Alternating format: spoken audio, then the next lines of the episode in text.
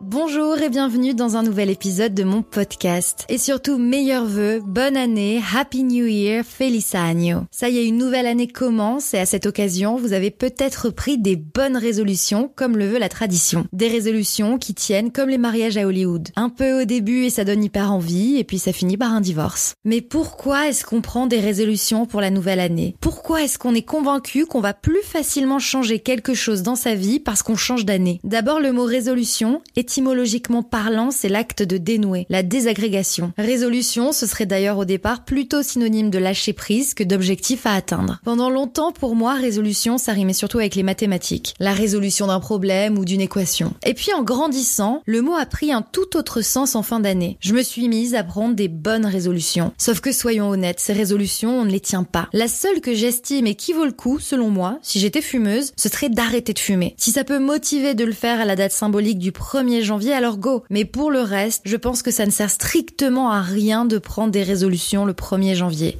D'abord parce que peu de gens arrivent à les tenir. La preuve, une étude publiée dans le Journal of Clinical Psychology a révélé des statistiques plutôt pessimistes. Deux semaines après le nouvel an, 29% des sondés avaient déjà abandonné et six mois plus tard, plus de la moitié avaient totalement oublié leur bonne résolution. Mais pour moi, le pire, c'est de prendre la même résolution chaque année sans réussir à la tenir. Einstein disait, la folie, c'est de faire la même chose encore et encore et d'attendre des résultats différents. Et en effet, si on a pris une résolution une année, qu'on ne l'a pas tenue, alors on l'a reprise l'année suivante et on ne l'a toujours pas tenue, c'est que c'est sûrement pas une bonne résolution. Bonne dans le sens où elle n'est pas adaptée, réaliste ou précise. Dans la liste des résolutions les plus courantes, il y a le régime, ou se fixer, je ne sais pas, 5 kilos à perdre. Déjà, c'est pas une résolution puisque dès le départ, on ne se dit pas qu'on va changer de comportement, on a juste fixé un chiffre comme objectif à atteindre. Ce serait comme dire que mon objectif, alors que je cherche un nouveau job, c'est de devenir riche. Ça ne marche pas comme ça. Autre exemple, peut-être que votre bonne résolution, c'est de vous mettre au sport. C'est hyper louable. Mais pour autant, ne vous faites pas avoir avec une offre alléchante d'abonnement de 24 mois dans une salle de sport où vous ne mettrez jamais les pieds. En plus, si vous n'avez pas réussi à aller au sport ces derniers mois, c'est pas en janvier, le mois le plus déprimant de l'année, alors qu'il va faire froid et sombre, que vous allez vous motiver à chausser des baskets et à aller courir. Soyons réalistes. Moi, la coutume de me fixer des objectifs pour l'année, je l'ai appris au fil du temps, ça n'a que des effets négatifs. Au lieu de me motiver, de me stimuler, mes résolutions, objectifs me hantent. Alors cette année, je ne me fixe pas d'objectifs, j'ai pas envie de dire des choses que je ferai pas et qui potentiellement me frustreront ou me feront sentir un peu nul. Non, rien du tout. Cette année, je la laisse venir à moi comme elle est. Je la laisse maîtresse de mon destin. Parce que finalement, c'est pas moi qui décide. J'ai aucune idée de ce qui va arriver durant les 365 jours à venir. L'année dernière, je m'étais fixé des résolutions professionnelles. Et ça s'est soldé par un flou total et une période un peu down côté pro. Pas uniquement à cause de mes résolutions d'il y a un an, mais peut-être un peu quand même. Parce que les choses ne se passent pas toujours comme prévu. Et parce qu'on ne contrôle pas tout. Enfin, je crois même qu'on contrôle pas grand chose finalement. Mais ce qui est intéressant en fin d'année slash nouvelle année qui commence, c'est de faire un peu le bilan. Alors c'est ce que j'ai essayé de faire. Et quand je regarde en arrière, 2022 a été une année de doute, avec un grand, un immense D. Mais ça a aussi été une année de réflexion, de prise de recul. En fin d'année, j'ai failli renoncer à mon rêve, à mon rêve pro. J'ai essayé de me convaincre que je devais abandonner plutôt qu'être persévérante. J'ai même essayé d'aller à l'encontre de ce que mon gut feeling me disait de faire. Ce truc au fond des tripes qui trompe pas. Alors en 2022, il y a eu des jolis moments, mais j'en retiens surtout le flou et les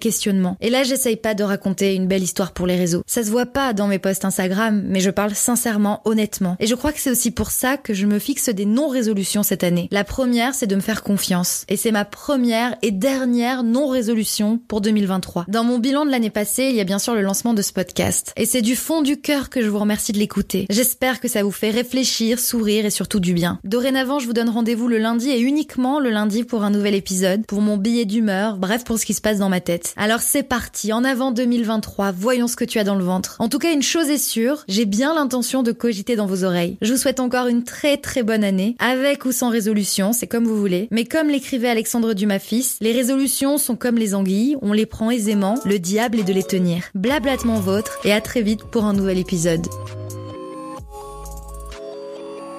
Merci beaucoup pour votre écoute. Je vous donne rendez-vous sur Instagram, Lisa Marie parle dans le micro, et je vous souhaite également une bonne journée ou une bonne soirée. Bye